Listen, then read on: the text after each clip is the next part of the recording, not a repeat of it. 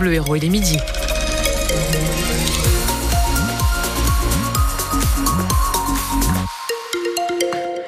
Un petit mot de, euh, sur vos conditions de, circulation, un peu particulièrement dans les trains. Si vous prenez le TER en partance de Montpellier à 12h49 et de Béziers à 13h37, sachez qu'il est annoncé avec un retard d'une demi-heure.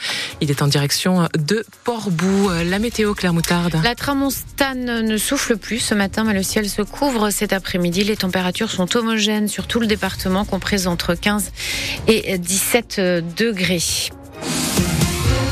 Une scène effroyable devant le tribunal de Montpellier hier après-midi. Un homme de 72 ans a tué son ex-femme de 66 ans. Il s'est ensuite suicidé avec son arme. D'après le journal Aujourd'hui en France, ce matin, les ex-conjoints étaient en désaccord sur la vente de la maison familiale, une maison située à Castelnau-le-Lez, à Delchiron. À l'intérieur du tribunal, entièrement vitré, des cris et un mot d'ordre. Tout le monde à terre, raconte un témoin. Il travaille au premier étage. Depuis sa fenêtre, il entend les coups de feu avant de voir les corps dans une mare de sang. On leur demande alors de s'enfermer dans une salle.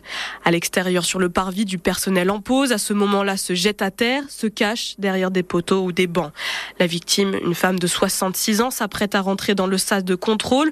Son ex-mari âgé de 72 ans, à quelques mètres derrière, pointe son arme vers elle et lui tire une balle en pleine tête.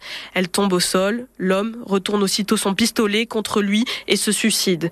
Le quartier est très vite bouclé par la police. Les témoins sont pris en charge par les pompiers et infirmiers avant d'être évacués quelques heures plus tard. Le ministre de la Justice, Éric Dupont-Moretti, s'est dit horrifié par ce féminicide. Les surveillants de la prison de Villeneuve-les-Maglones sont rassemblés devant la maison d'arrêt depuis ce matin. Ils dénoncent une dégradation de leurs conditions de travail et la surpopulation carcérale. 960 détenus pour 639 places. Une jeune euh, héroltaise est jugée pour terrorisme à Paris, mineure, quand elle a été arrêtée. Leïla comparaît euh, à huis clos devant le tribunal pour enfants. Présentée comme une obsédée des armes, on lui reproche d'avoir projeté euh, de mettre une bombe dans l'église Notre-Dame de la Réconciliation à Béziers. Deux autres jeunes avec qui elle échangeait par messagerie cryptée sont jugés avec elle. L'un est originaire de l'Est de la France, amateur d'Adolf Hitler. L'autre, un Parisien, fils de bonne famille qui avait envisagé de rejoindre Al-Qaïda. France Bleu Héros, midi 3 après un hommage hier soir au Mont Valérien dans les Hauts de, la, de Seine, la France salue la mémoire de Misak Manouchian. Arménien, résistant et communiste, Misak Manouchian entre au Panthéon aujourd'hui, 80 ans jour pour jour après avoir été fusillé par les Allemands. La Montpellieraine Patricia Mirales sera bien évidemment présente.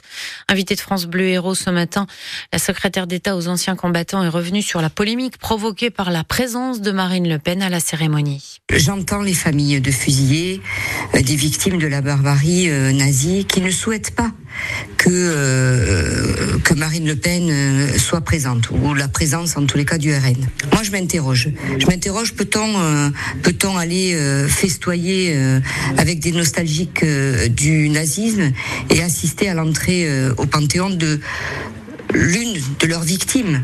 Ce sont des héros de la liberté. Je crois que le respect à ce moment-là, c'est d'écouter les familles. La cérémonie doit débuter à 18h30 ce soir. Vous pourrez la, suivre en direct euh, vidéo sur francebleu.fr.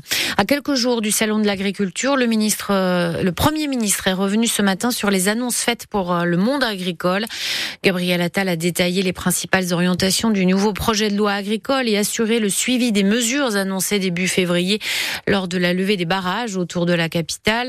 Les principales annonces, vous nous en faites le résumé, Pierre Emparent. Gabriel Attal veut placer l'agriculture au rang des intérêts fondamentaux de la nation. Il veut que l'on mange français avec une conférence des solutions sur la restauration collective d'ici avril et une nouvelle loi Egalim d'ici l'été. Pour mieux tenir compte des coûts de production des agriculteurs, il veut les associer aux négociations commerciales entre industriels et grandes surfaces où se décident les prix de vente. L'agriculture est un secteur en tension, dit Gabriel Attal. Il va donc faciliter la venue de saisonniers étrangers. Sur les pesticides, on n'utilisera plus le NODU, cet indicateur de mesure français, mais celui de l'Europe, tout en maintenant l'objectif de réduire de moitié les pesticides d'ici 2030. Le nouveau plan Ecofito sera prêt pour le Salon de l'agriculture. Enfin, le Premier ministre assure que 62 engagements ont été pris, 100% des chantiers ouverts et que plus de 99% des aides européennes de la PAC ont été versées. Et enfin, Bruno Le Maire a confirmé qu'il y a eu plus de 1400 contrôles pour vérifier le respect de la loi Egalim qui ont montré 150 cas d'infraction euh, sur euh, 1000 contrôles sur l'origine France. 372 établissements ne respectent pas cette origine France sur leurs produits. Des contraventions vont être dressées.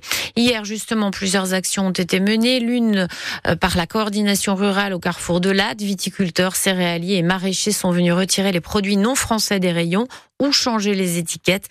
Et puis l'autre action à Intermarché Giacou, euh, menée par les écologistes du Pic Saint-Lô pour demander une rémunération des agriculteurs au juste prix. Un rassemblement euh, ce matin pour défendre Mariano devant la mairie de Clermont-Lérault.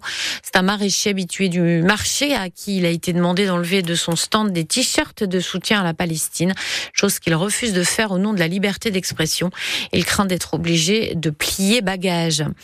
Le président du conseil de l'Hérault annonce qu'il a un cancer. Kleber Mesquida, à 78 ans, l'a publiquement révélé lundi en ouverture de la session, plénière. On lui a détecté un lymphome, une forme de cancer du sang. Et puis en sport, du hand, ce soir, la Ligue des Champions, Montpellier joue en Pologne contre Plock, match important pour conserver la quatrième place de sa poule. Coup d'envoi à 20h40.